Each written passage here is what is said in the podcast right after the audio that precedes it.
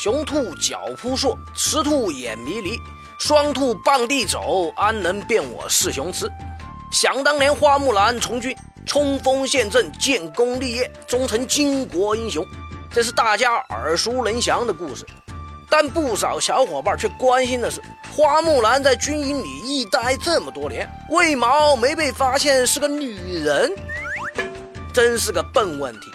如果是您，会把身边睡着女人的事儿说出去吗？呀呀呀呀！嗯嗯嗯嗯啊啊！当然了，这不是四爷关注的点。那么问题来了，每天睡在裸汉之间，花木兰会不会遇到一些动不动就开车的老司机或者各种咸猪手呢？如果遇到了咋整？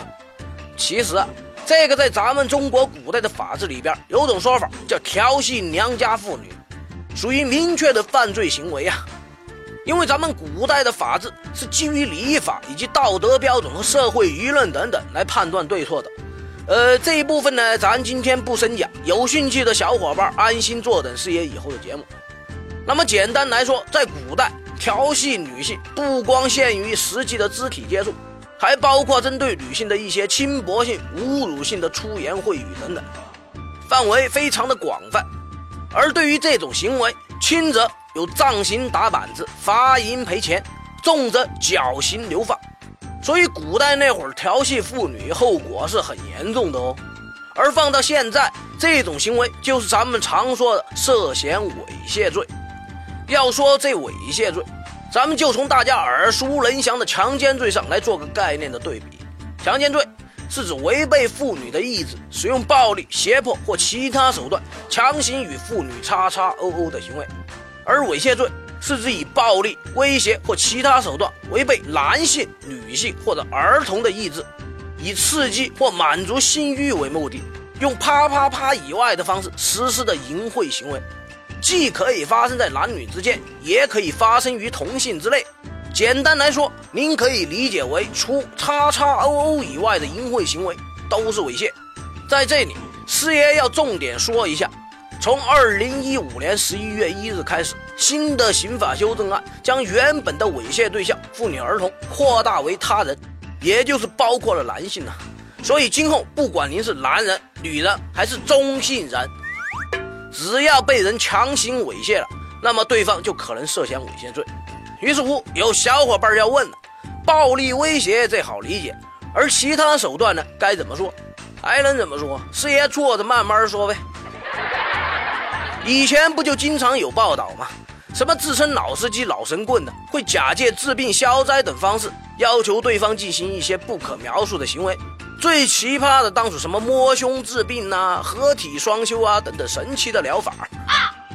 理解这些，只需要大家记住一点。就是除开暴力胁迫以外的其他使人无法反抗或者不知道反抗的手段，那种什么治病消灾的，实质就是利用封建迷信进行恐吓、欺骗，或者利用他人患病赎罪之机进行猥亵的。猥亵罪一般量刑是在五年以下，情节严重的则可能达到十五年。而咱们经常遇到那种在公共场所咸猪手的，利用的则是当事人的羞耻尴尬心理。这种情况不一定涉嫌猥亵罪。曾经就有个被逮住的色狼啊，到了派出所后就诡辩，说他摸了那女的一路，对方没反抗，没拒绝，连声儿都没吱一下，所以他认为对方是同意的。我去你个大爷！师爷要是在场，定当喝止！畜生，放开那个女孩！还有更奇葩的。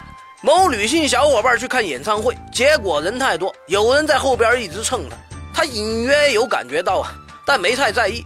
直到演唱会结束，回家一看，裙子上居然有一大滩那什么黄黄白白的粘稠的不明液体痕迹呀！啊嗨，这女生的神经得有多大条啊？像上面说的这类情况，由于并非是遭受了暴力胁迫。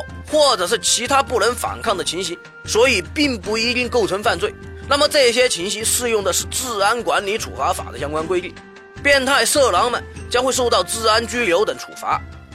而咱们在现实生活中啊，遇到这种事儿的时候，应当注意的是哪些方面呢？这首先呢，师爷要告诫大家，咱们前面说了那么多，就是需要大家明白，猥亵行为将可能涉及的是刑事问题哦。说白了，倘若后果比较严重，影响恶劣，那就是妥妥的犯罪呀。那些个心理追求异于常人的家伙们，可别以为只是被关两天小黑屋教育一下就完事儿啊！师爷不怕告诉你们，因为什么强奸猥亵被关进去的，哼哼，天天都在唱菊花残，满地伤哟。这后果嘛，很严重啊。所以伸出你罪恶的魔爪前三思。第二，作为普通大众遭受侵害方。遇此事儿，不要一来就觉得遇到变态了，搞得自己很害怕、很慌张，应当是巧妙理性的拒绝、阻止对方，一定不能忍气吞声呐，因为这只会让变态们更加的肆无忌惮呐。同时，注意保持冷静，避免刺激对方，视情况向身边的人巧妙求助，这才是王道的做法。说完这些常用的小窍门，师爷谈一点个人主张，咱们应该要相信呐。当今社会上的正能量还是占大多数的。对待这些变态们的恶心下流行径，咱们普通人应该在充分理解法律的基础上，形成共同抵制的意识，抱起团来阻止和打击这些东东。要知道，咱们每一个普通人都有父母、子女、姐妹，这些事儿不及时遏制，于公于私都是荼毒无穷的呀。所以各位。拒绝冷漠，不做看客，这才是标本兼治的最好办法。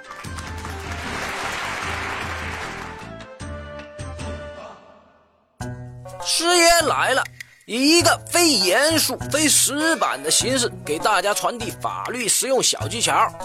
节目的题材来自于网络或真实案例，并由签约律师师爷团提供审核意见。欢迎小伙伴们积极正面的吐槽或跟师爷交流各种生活琐事的法律问题，师爷会尽快在第一时间内根据专业人士的意见为您献上轻松易懂的各类点子和主意。谢谢大家。